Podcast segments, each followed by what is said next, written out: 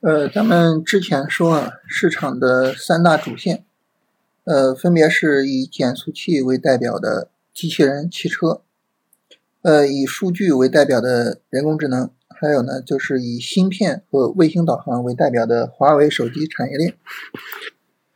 呃，因为昨天呢，就反复出了一些刺激消费的政策啊，所以今天消费带动上证五零上涨那这个时候。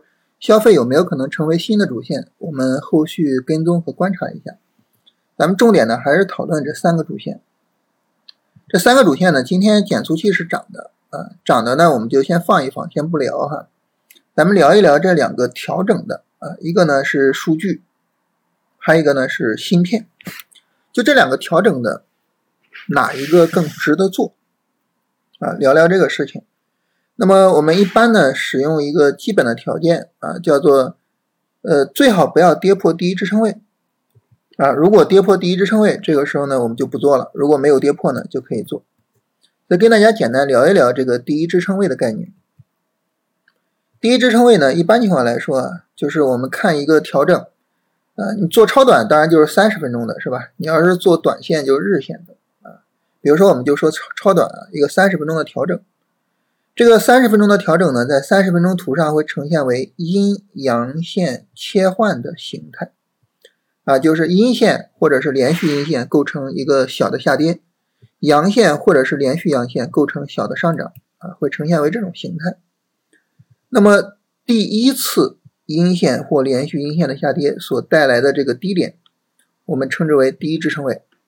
这个位置呢，是市场试探出来的一个比较重要的位置。这个位置呢是不应该再破的，啊，如果说不破，我们就认为呢是好机会；如果破了呢，我们就认为不是好机会。很明显，数据呢是破了的，所以呢，我们去判断说数据的操作价值怎么样呢？它的操作价值相对来说是偏低的啊，这是数据。然后呢，再来看芯片。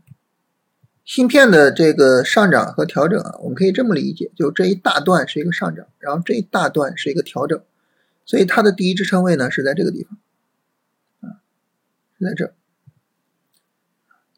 那么大家说这不对呀，芯片中间是创了新高的呀，那这个我们怎么理解呢？你可以理解为呢，就是芯片整个调整的内部有大的这种涨跌结构，啊，这么去理解。但无论如何，它的第一支撑位在这儿，所以呢，很明显呢，就是。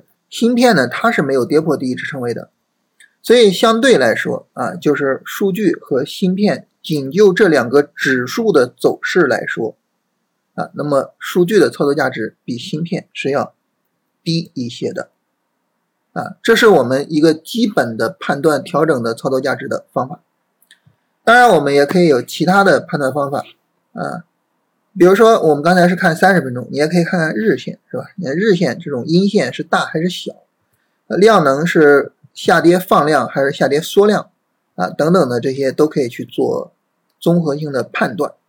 啊，这个放量缩量呢，可以综合着全市场的放量缩量去看。如果全市场是放量的，但是就我缩量了，说明我这个调整是真的缩量。全市场都在缩量，那我缩量其实就很正常了，也没什么特殊的，是吧？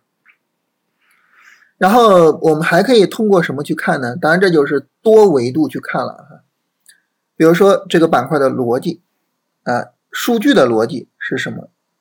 呃，芯片的逻辑是什么？这两个逻辑我这更认可哪一个？是吧？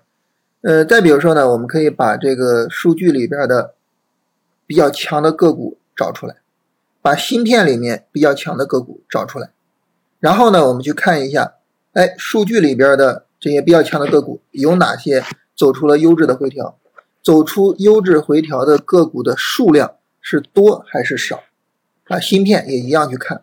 如果说呢，哎，有大量的个股走出来操作机会，哇，这么多的个股，哇，这走势不做不行啊，这太好了。那很明显，这个板块我们就要做。反过来说呢，哎，上百只股票我翻来翻去就找不着可以做的票，这个时候哪怕是板块指数走得很好，也不能做。啊，所以这是整体上啊，咱们去选择这个板块的方法。这里面最基本，呃，也是最核心的，就是对这个调整的力度的要求，也就是不要跌破第一支撑位。